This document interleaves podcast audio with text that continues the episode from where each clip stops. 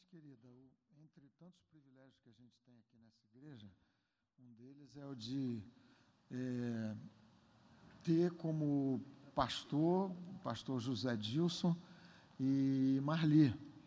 Vocês todos conhecem muito bem os dois.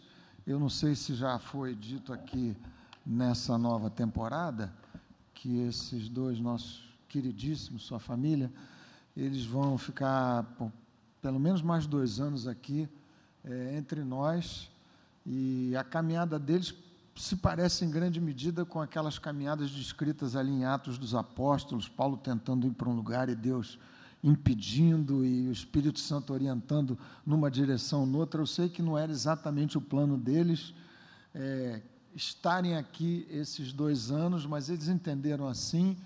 E eu confesso para vocês que eu sinto assim uma segurança extra e adicional tendo esses dois mais pertinho da gente. Gente que ama Jesus dispensa todas as apresentações possíveis, mas vocês sabem que maravilha, eu tenho certeza absoluta que daqui possivelmente algumas gerações, os livros que falam do avanço da igreja no Brasil, no mundo, vão registrar o, o, a, a, os passos e o trabalho missionário desses irmãos tão preciosos e tão queridos. E a Marli tem um papel completamente fundamental. Eu sou de família de pastor, vocês sabem, e acompanhei muito bem o papel super decisivo da minha querida mãe, Maria José, é, no ministério de meu pai e o ministério dela de Persi. Da mesma forma, a gente tem aqui o privilégio de ter e testemunhar o que Deus tem feito na vida dessa família, na vida de tanta gente aqui entre nós, pela, pelo ministério da Marli. Então, é privilégio, a bênção, ouvi-la nessa manhã, num tema em, em, do qual ela é extremamente é, próxima, eles são, e são super familiarizados com aquilo que vai ser dito, e é um privilégio muito grande ouvi-la aqui nessa manhã. Que Deus abençoe muito você, Mali. Vamos ficar de pé um minutinho para a gente, juntos aqui, fazer mais uma oração.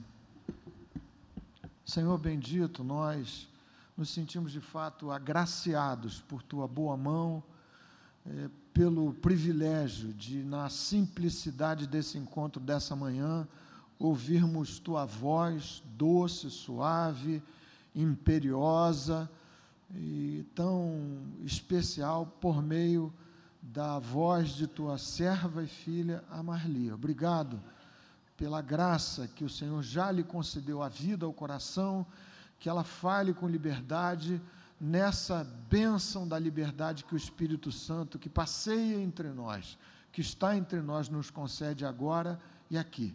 Tudo para o louvor da tua glória, em nome de Jesus. Amém.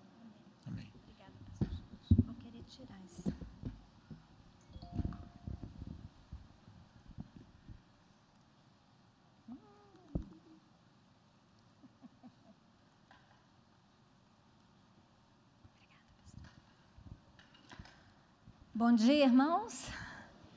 Muito feliz de estar aqui com vocês, como o pastor falou. Eu sou esposa do José Dilson e esse ano, dia 5 de janeiro, a gente completou 30 anos de casados.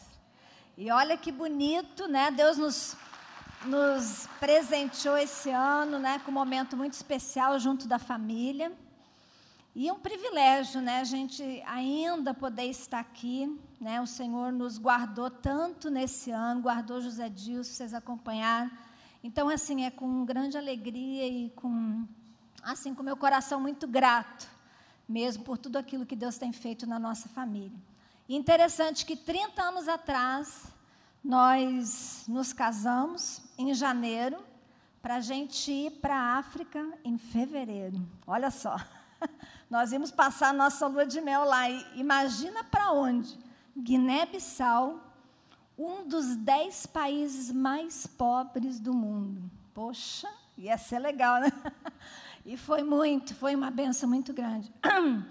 Então, é, o que eu vou compartilhar com vocês nessa manhã, eu vim aqui substituir uma outra professora, né?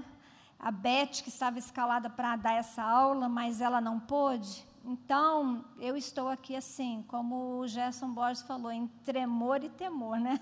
No meu coração. Mas assim, vou compartilhar aquilo que Deus colocou no meu coração e as experiências que a gente viveu nesses países onde a gente andou, tanto na Guiné-Bissau quanto no Senegal, e aquilo que a gente conseguiu, aquilo que a gente viu nesses lugares. Então, eu não sei se eu vou conseguir acompanhar, a passar por aqui isso. Então, a aula de hoje, ela fala sobre convivendo com a pobreza mundial do John Stott. Gente, na Guiné-Bissau, nós vimos muitas dessas situações aqui. E a gente está vendo um lixão ali, engraçado que na última casa que eu morei na Guiné-Bissau, que era a melhor casa que eu já tinha morado na minha vida, na minha frente, o que, que tinha? Um grande lixão daqueles ali. Né? Então a gente via e sentia um cheiro agradável todo dia. Mas, é, só para a gente se situar um pouquinho, é, como é que está a situação mundial, né? Com relação à pobreza. Nós vamos só colocar alguns fatos aqui para a gente imaginar como está a situação do mundo. Diz que 1,3 bilhão de pessoas vivem pobreza no mundo. E dessas, 663 milhões são crianças. Né? E são considerados pobres, pelo menos assim, aquelas pessoas que não têm pelo menos três dessas, de algum desses pontos aqui, uma boa nutrição, baixa mortalidade infantil, alguns anos de escolaridade, crianças matriculadas em escolas, saneamento, água potável, eletricidade, moradia digna, energia para cozinhar. Gente, são, são muitos fatores. Eu não sei se vocês conseguem ver direitinho, está dando para ver? Os slides, dá para vocês acompanharem? E, gente, isso a gente vê, a gente pode ver aqui, mas a gente vê muito mais claramente lá fora, em muitos países que a gente sabe que são países muito pobres. E a cada 15 segundos, nesses países mais pobres, ou mesmo né, em situações aqui dentro do, do Brasil, a gente fala, uh, as Nações Unidas, a Unicef e várias organizações dizem que a cada 15 segundos uma criança morre, ou 15, eh, uma criança morre de doenças relacionadas à falta de água potável, saneamento e condições de higiene no mundo, segundo o Fundo das Nações Unidas para a Infância. E todos os anos, 3,5 milhões de pessoas morrem no mundo por causa de problemas relacionados exatamente com a mesma situação. E, gente, é, na Guiné-Bissau, num dos dez países mais pobres do mundo, a gente enfrentou, a gente viu muitas situações. E nós vivemos uma situação bem interessante, intensa, quando eu estava grávida da nossa segunda filha, Mima. Eu estava de oito para nove meses e no país havia um surto de cólera. E o, eu estava assim com malária nesse período, de oito para nove meses, uma, uma malária assim muito agressiva, estava anêmica. E o único hospital que pudesse fazer transfusão de sangue era na capital, em Bissau. E ele estava com dois mil casos de cólera na época. E ninguém mais entrava no hospital, só situações com cólera todos os dias, indo e saindo, pessoas morrendo, aquela loucura, pessoas, e assim, a cólera disseminava uma proporção tão gigantesca, por quê? As pessoas às vezes iam e roubavam os cadáveres para poder fazer sacrifícios, cerimônias, ficavam com o corpo, né, como algumas etnias fazem, ficam com o corpo às vezes uma semana dentro das casas, fazendo cerimônias, trazendo panos, tecidos e rezas e tantas coisas. Então você imagina quantas pessoas ali eram contaminadas. Então a situação assim se propagava de uma forma assim muito intensa. Eu estava grávida na época da Mima eu tinha que ir para um hospital onde pudesse fazer transfusão de sangue, porque o médico falou para mim, Marli, você pode ter uma hemorragia aqui, como você está muito anêmica, e você pode morrer aqui, não tem o que fazer. Em Gabu, onde a gente morava, não tinha condição nenhuma de uma transfusão de sangue. Aí o José Dilson falou assim: ah, vou comprar uma passagem rápida para você ir para Dakar. Foi para Bissau comprar uma passagem de avião e acho que eles nem me deixariam voar, né? De oito para nove meses, estava com aquela barriga enorme. Aí, engraçado que a gente ia sair na, às seis e meia da manhã, nós iríamos sair para ir para a capital para pegar o voo para Dakar. O que, que acontece? Três horas da manhã, começam as minhas dores de parto. Eu falei para eles, Edilson, né, nem vai nascer aqui mesmo. E ele, ah, meu Deus do céu, e agora? Mas pela graça de Deus, foi tudo bem, nada aconteceu, né? Nasceu uma menina formosa, cheia de saúde, graças a Deus, a médica me acompanhou. Nasceu em casa mesmo e foi tudo uma benção, graças a Deus. E você imagina nessa situação a gente com medo de que essa doença chegasse até a gente. A gente vivia com baldes de água sanitária, com panos, é, coisas para poder lavar as mãos. Então a gente morrendo de medo porque essa doença se disseminava assim muito rapidamente. Então, isso aqui tudo é uma verdade. Em torno de 50 milhões de crianças no mundo estão subnutridas. E o número de pessoas com fome no mundo aumentou nos últimos anos. Agora elas estão em torno de 850, 820 milhões de pessoas. É um número assim muito grande que a gente não tem nem noção do que é isso, né? Do que é essa realidade. A gente tem uma certa realidade aqui perto da gente, mas nem se compara é a realidade que existe nos outros países. Agora eu pergunto para vocês, por que, é tão difícil erradicar a pobreza? Será que a gente não tem organismos internacionais lutando para erradicar a pobreza? A gente tem sim. Desde a Segunda Guerra Mundial, a gente vai ver para frente, vários organismos foram criados é, para erradicar a pobreza, para ver uma situação diferente no mundo. E por que, que isso não acontece, gente? Por que, que a gente não consegue, o nosso governo, os governos mundiais, as grandes potências, não conseguem erradicar a pobreza? Se a gente pensar aqui na nossa comunidade, simples comunidade aqui da Grota, igrejinha, aqui pertinho da gente, qual é um grande problema social que a gente vive? Violência, né? É fácil a gente erradicar a violência daqui? É fácil? É fácil ou não é? Não, não é. Isso a gente está falando aqui, ó, da nossa região, um bairro pequenininho. Imagina numa proporção mundial o que seria isso. E esse Lord Griffiths aqui, o economista cristão, bancário, conselheiro político, ele fala para a gente que no momento que a gente se depara com a pobreza, no mundo majoritário a gente se depara com a questão política, questão econômica, questão cultural e eu acrescentei uma outra ali embaixo, a questão espiritual. Questão política, porque você vê governos corruptos, né? Governos que com uma má administração, com extravagância, com lutas internas, expulsão de minorias, guerras internas, um massacrando o outro. Então são muitos problemas que existem dentro de uma nação, dentro de um, né, somente de um país. Por exemplo, Guiné-Bissau são 27 grupos étnicos e muitos são divididos entre si. Então, é, eu tenho um exemplo aqui do Kumbayala, que era um dos presidentes da Guiné-Bissau. Olha que coisa interessante, que é até engraçado a gente falar, né? Mas eles estavam com um problema na área de educação.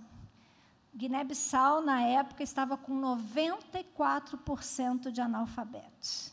Você pode imaginar o que é isso? 94% de analfabetos. Então, a nação sempre teve problemas nessa área.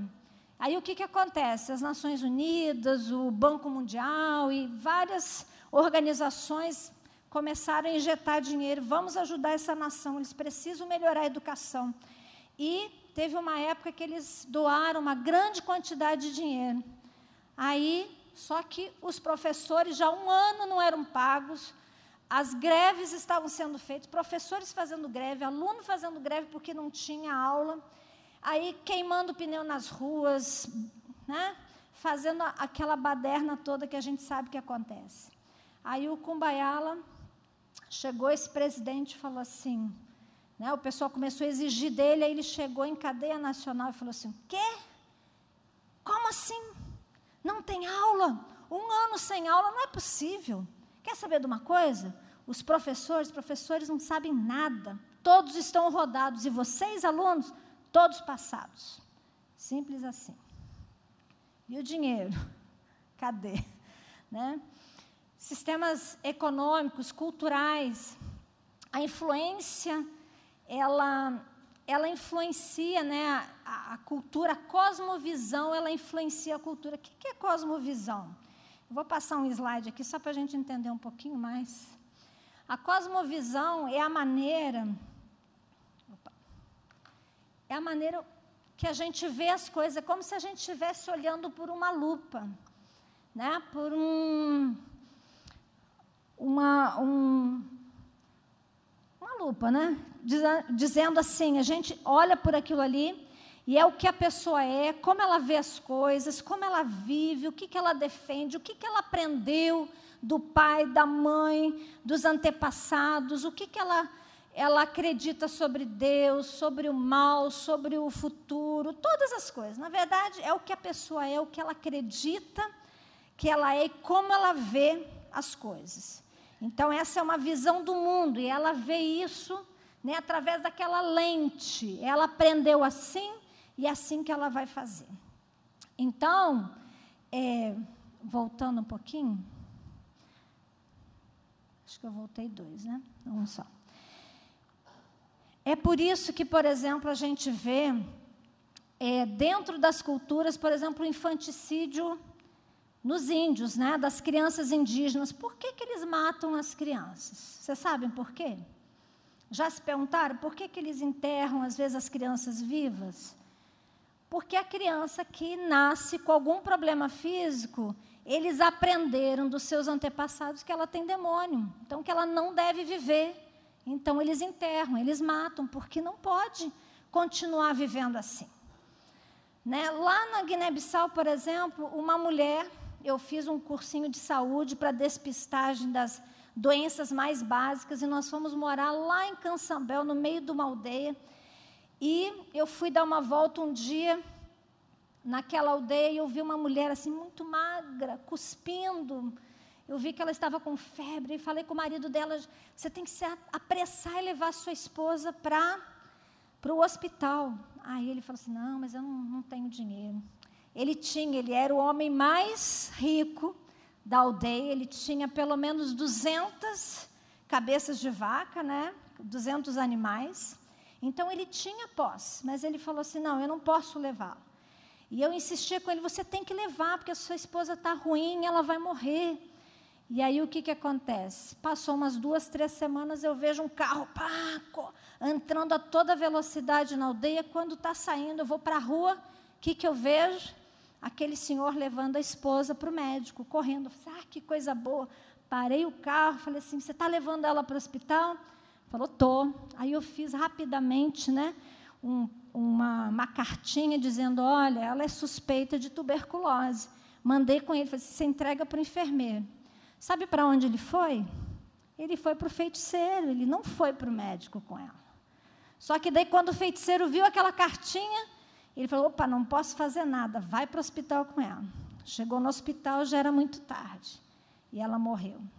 Sabe o que, que o hospital, qual é a conotação, como é visto um hospital nesses países muito pobres? É o local de pessoas morrerem. Então ninguém quer ir para o hospital, porque morre muita gente no hospital. Mas por quê?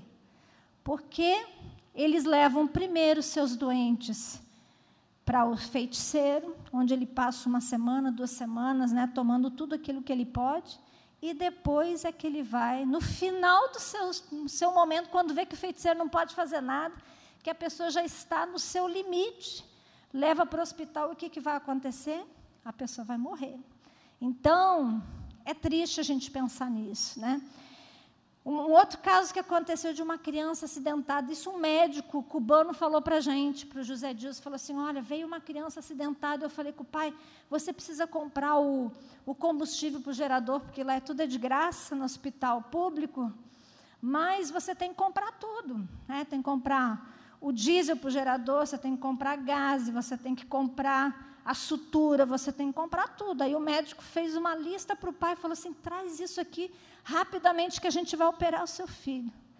Ele falou assim: não posso, não tenho dinheiro. E o médico falou assim: não, mas você tem, eu sei que você tem dinheiro, soube que você tem condições, vende uma das suas vacas e traz para cá. Sabe o que ele respondeu? Triste de pensar, ele falou assim: menino, eu posso fazer em qualquer qualquer hora, mas uma vaca é difícil conseguir. Né? Claro que não é todo mundo que pensa assim, gente. Eu estou falando de algo extremo. Tem pais, tem famílias, tem pessoas que dão tudo pelos seus filhos. Mas existe isso. E para terminar, aquela mulher de, né, com tuberculose que eu não tinha terminado, o que, que aconteceu? Foi para o hospital.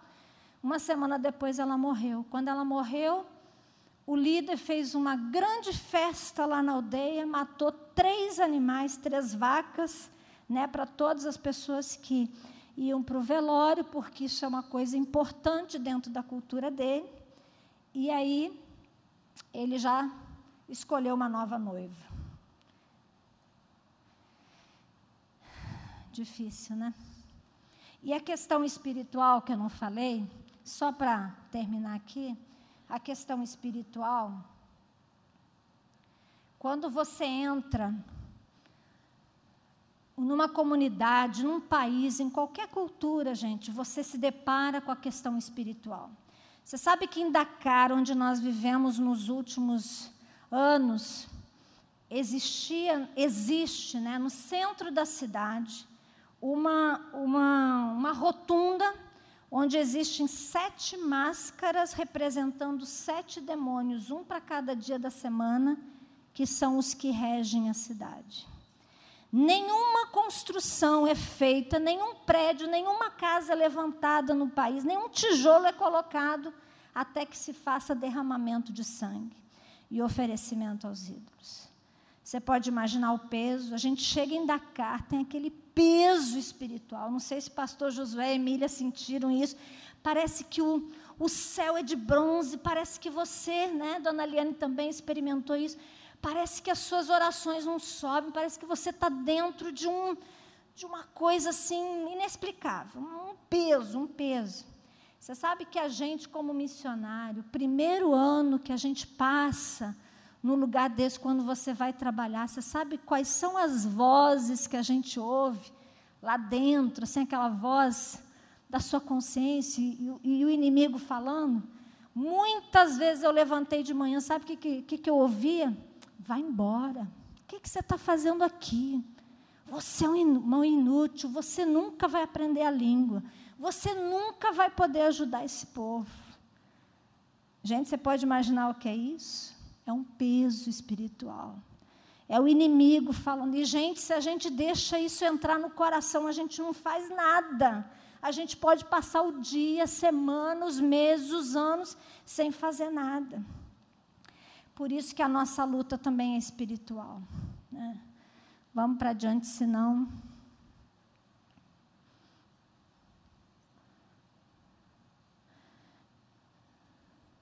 Gente, o que vocês estão vendo aí nessa figurinha?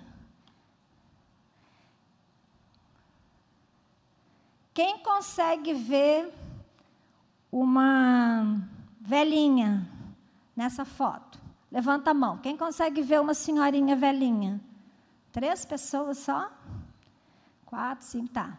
Quem consegue ver uma jovenzinha? Ah, a maioria. Então, vamos ver se eu consigo mostrar para vocês. Olha, a velhinha, isso aqui é a, o boné dela, né, o cabelo, aqui é o, o, narizinho, o nariz dela, a boquinha, né?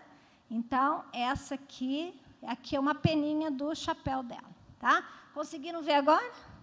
Quem não tinha visto, conseguiu ver? Olha, o olho da, da velhinha está aqui, né? Aqui o cabelo dela, aqui o lenço da cabeça, aqui o nariz, a boca. Conseguiram ver? Deu para ver? Não deu? Bom, depois vocês olham com mais calma. Agora, a jovenzinha, olha, olha só, aqui é o cabelo dela, ela está de lado. Aqui é o rosto dela, o pescoço, a orelha, o olho, o nariz. Conseguiram, conseguiram ver isso? Gente, é assim dentro das culturas. Um vê de uma maneira, outro vê de outra. Olha que interessante. Né? Isso quando a gente vai para uma cultura, quando a gente vai para um bairro, quando a gente vai para qualquer lugar, isso existe, isso é cosmovisão, a maneira da gente ver as coisas. Deixa eu falar para vocês um pouquinho sobre esse menino, o Mama. Vocês estão conseguindo ver? Não dá para ver, né? Mas aqui, opa, voltando aqui. Agora. Aqui.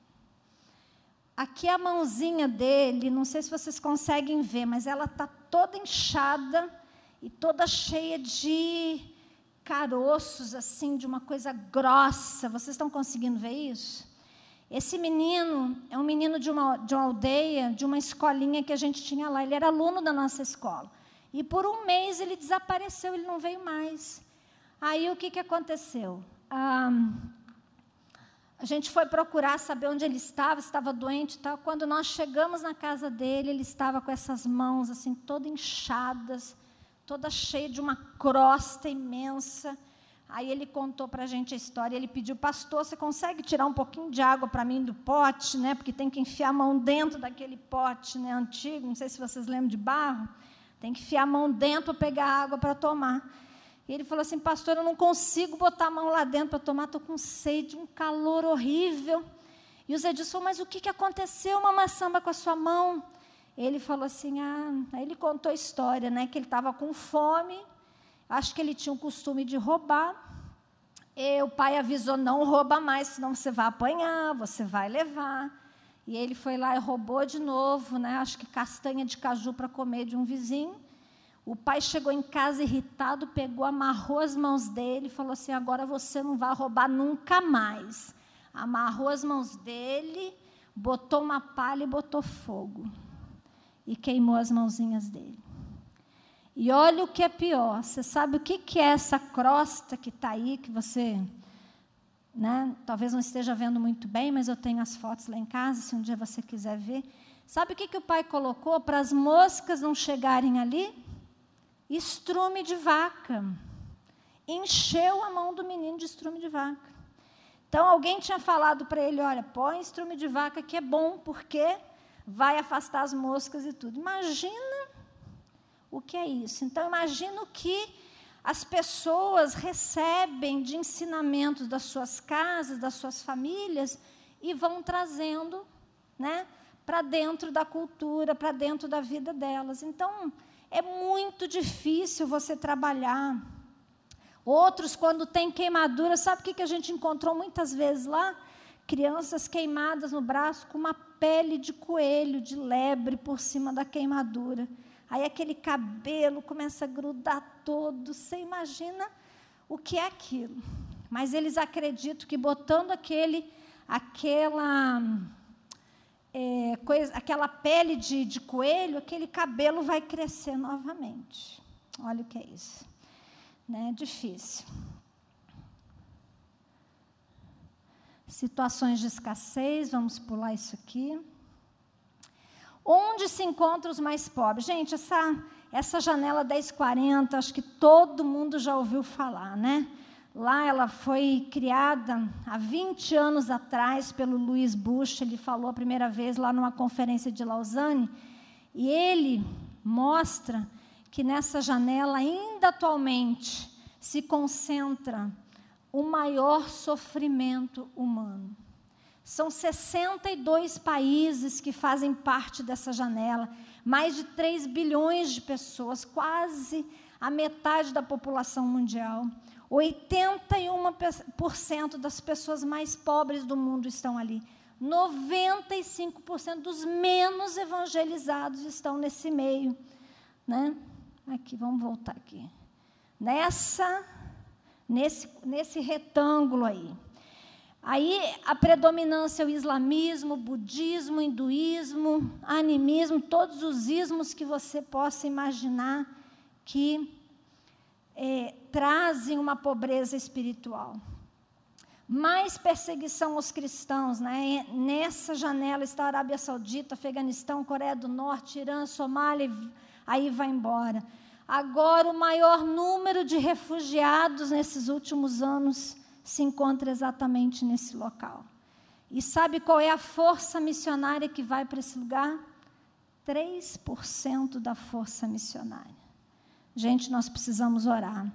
Mas graças a Deus que Deus está despertando as missões para voltarem os seus olhos para os mais necessitados, para os países que não ouviram do Evangelho, né, para aqueles que têm mais necessidade.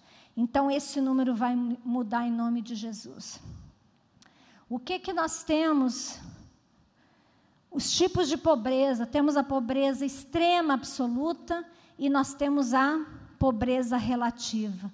Isso aqui é uma pobreza absoluta, quando a pessoa não tem condições de comprar sua alimentação, não tem condições de comprar remédio, educação para os filhos, não tem saneamento, não tem uma moradia digna. E pobreza relativa é que tem dificuldade, tem certas dificuldades, mas não é totalmente pobre. Um tempo atrás, aqui, nós estivemos lá nos Estados Unidos, na no alto, nas montanhas, visitando um pastor numa estação de esqui, e ele levou a gente com muito orgulho para um local onde a igreja, que ele é pastor, construiu um food bank, né? Uma, um local onde eles recolhem alimentação para ajudar os mais pobres.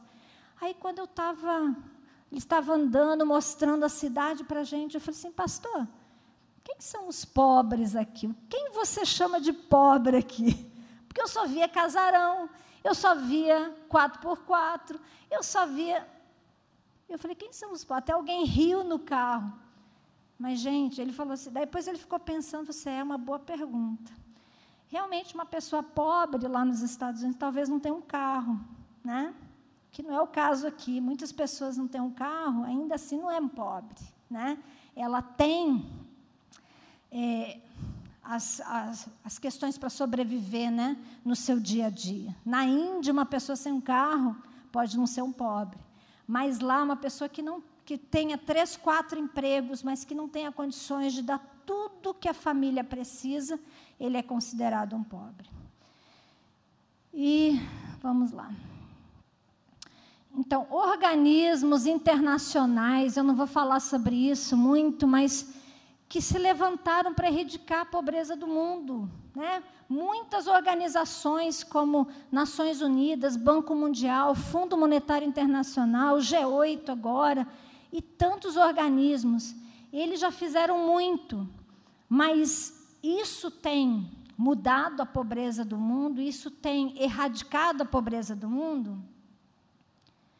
Em parte sim, mas em parte não. Aqui os oito desafios né, do desenvolvimento do milênio, ajudar aqui né, a erradicar a pobreza ou a fome, alcançar o ensino primário universal, promover a igualdade de gênero e empoderar as mulheres, reduzir a mortalidade infantil, melhorar a saúde materna e lá vai embora e, e assim garantir a sustentabilidade e fazer isso de uma forma global. Gente, eles têm feito isso, mas não têm resolvido totalmente. Por quê, gente? Por causa daquilo que nós vimos lá no início. E você sabe o que, que acontece? Isso nunca vai mudar. O que, que Jesus falou?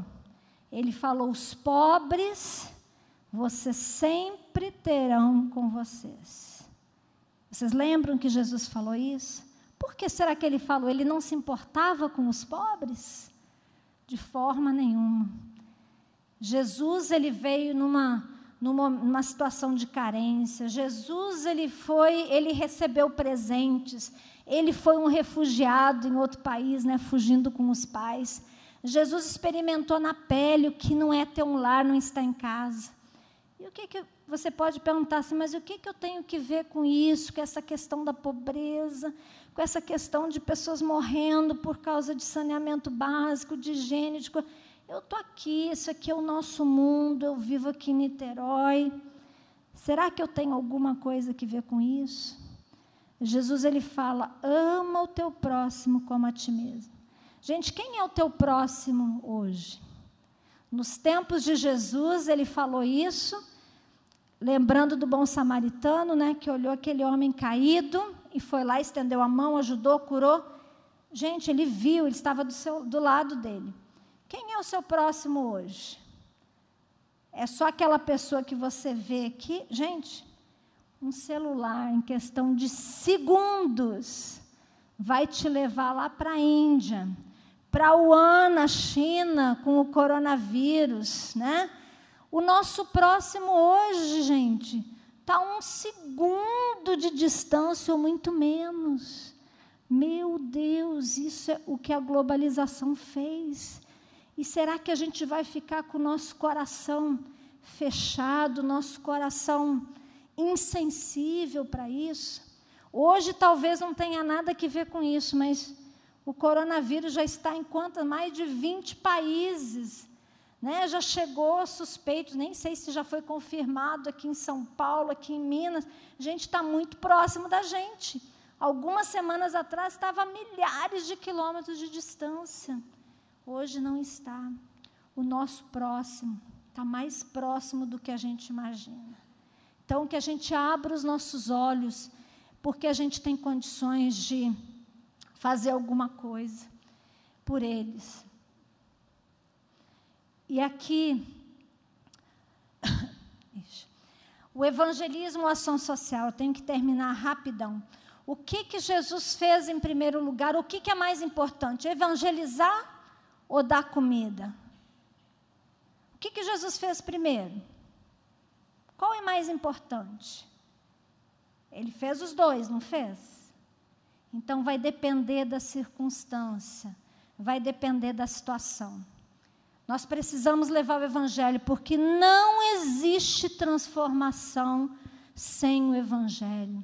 Pode existir um melhoramento, mas não existe a transformação total, holística, que precisa haver. Gente, nós batemos na tecla todos os dias, nós temos o contraturno, nós temos a creche aqui. Você sabe que a gente pode fazer ação social aqui na igreja, ou podemos subir um morro, ou podemos fazer qualquer coisa. Se a gente não levar Jesus para esses corações, a transformação ela não vai vir completa. Só Jesus transforma de dentro para fora. E o que, que ele faz? Ele transforma aquelas coisas erradas da cultura, da nossa maneira de ver, sobre o pecado, sobre o erro, sobre igualdade, sobre a justiça, sobre o amor Jesus ele, ele começa a fazer algo diferente dentro da gente e isso se expressa do lado de fora. Por isso que nós não podemos deixar Jesus de lado. Jesus ele fazia as duas coisas, ele, ele falava a palavra, mas quando a pessoa tinha necessidade, ele dava alimentação. Ele deu lá com aquela multiplicação dos pães, você sabe disso. E nós, como igreja, não podemos fazer diferente.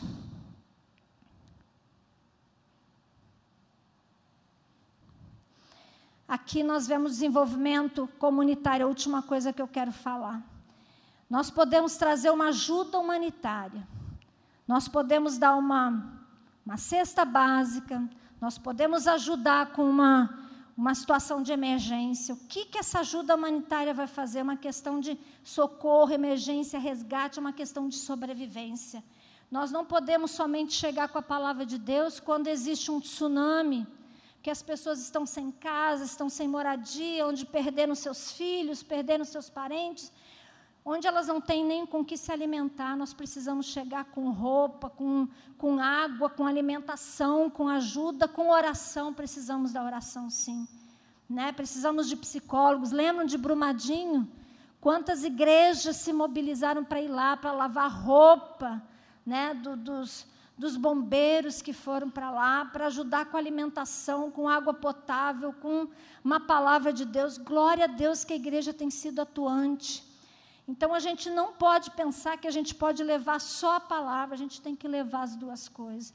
E o desenvolvimento comunitário, quando passa essa questão de emergência, a gente tem que pensar de uma forma como eu vou ajudar essa comunidade a se desenvolver, a ser autossustentável.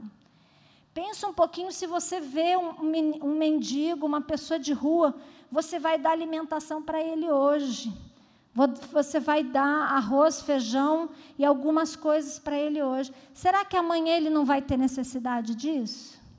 Com certeza ele vai. Você pode dar uma roupa para ele hoje, um sapato para ele hoje, mas já pensou se você consegue dar para ele uma possibilidade de um trabalho, de fazer um curso? Existem muitos problemas, né? Talvez essa pessoa lá nem queira. Mas vamos pensar na nossa comunidade. Se a gente desse um curso para uma pessoa, né, que a gente visse lá, ai, vou dar um curso, vou, vou pagar um curso de cabeleireiro, de confeiteiro, de, né, de, de, de manicure, de pedicure. Gente, isso vai trazer sustentabilidade para essa pessoa. No dia de amanhã, ela vai ganhar o próprio dinheiro dela e isso vai transformar a vida dela. E lá na Guiné-Bissau, gente, nós construímos uma escola. Na época, tinha o, o, o, o, nível completo até o ensino médio. Nós tínhamos 900 alunos nessa escola, já saíram nessa nação mais pobre do mundo. De lá já saíram médicos, enfermeiros, biólogos, é, advogados, já saíram gente que está espalhada pelo mundo afora. Glória a Deus por isso. Deus está transformando, está mudando aquela nação. Por causa de envolvimento de pessoas que pensaram como trazer um desenvolvimento. Nós começamos a dar aula, não tinha outros professores. 94% de analfabetos. Mas com o passar do tempo, a gente foi treinando professores e hoje a escola lá de Gabu, que nós fundamos, ela é totalmente dirigida por nacionais, sem estrangeiros. Olha que maravilha! O dia que todos os missionários saírem de lá, a escola vai continuar. Isso é sustentabilidade, isso é a transformação que Jesus faz quando a gente pensa de uma forma holística. E, para terminar, né, que eu falei, ore, como é que eu posso ajudar? Ore por esses países, para que mais missionários e líderes cristãos sejam enviados. Ore pelos governantes para que sejam justos, corretos, tementes a Deus, para que muitos se convertam e mudam suas crenças errôneas. Se engaje num projeto missionário, vá para fora, vá conhecer uma outra cultura. Com certeza os nossos irmãos aí que fizeram essa viagem pela, né, pela América Latina aí, vêm com muitas experiências, coisas que eles viram. Quando você se engaja num projeto missionário, você volta com experiência, você não volta mais a mesma pessoa. Os seus olhos se abrem. Adolescentes, eu quero desafiar vocês, façam uma viagem missionária, vão ajudar. Vocês vão ver a diferença, como Deus vai estar trabalhando no seu coração, porque você vai valorizar muito mais aquilo que você tem e você vai olhar com olhos de misericórdia para aqueles que não têm. E que nessa engajem em projetos missionários ajudem alguns projetos missionários. E Jesus, aqui só para dizer: ide fazer discípulos de todas as nações, batizando-os em nome do Pai, do Filho e do Espírito Santo, ensinando-os a guardar todas as coisas que eu tenho vos mandado. E eis que estou convosco todos os dias até a consumação dos séculos. Gente, eu não posso mudar o mundo, mas eu posso mudar o mundo de uma pessoa. Que Deus abençoe você com essa palavra nesse dia. Você pode mudar o mundo de uma pessoa. E se você mudar o mundo de uma pessoa, ela vai mudar outros e outros e outros e outros. Que o Senhor te abençoe. Que nós não sejamos uma igreja ou pessoas omissas. O maior perigo para a igreja está dentro da própria igreja. Apatia, indiferença, a indolência, o conformismo e o materialismo. Que a gente não seja assim. Que o Senhor abra os nossos olhos. A gente poderia falar muito mais, tem muita coisa, mas não dá, né? O tempo é pequeno. Mas que o Senhor te abençoe. Tem muitos versículos na Bíblia, se você procurar sobre o pobre, sobre fazer justiça, abrir a boca em favor do desamparado, daquele que não tem. E muitas vezes a gente se sente incapaz. Lá, né? Ah, às vezes aqui não, mas lá muitas vezes eu olhava com tanta necessidade. Meu Deus, como é que a gente vai poder suprir isso? A gente não tem como. Né? A gente não tem como. Mas que essa palavra fique com você. A gente não pode mudar o mundo, mas a gente pode mudar o mundo de uma pessoa. Que Deus abençoe.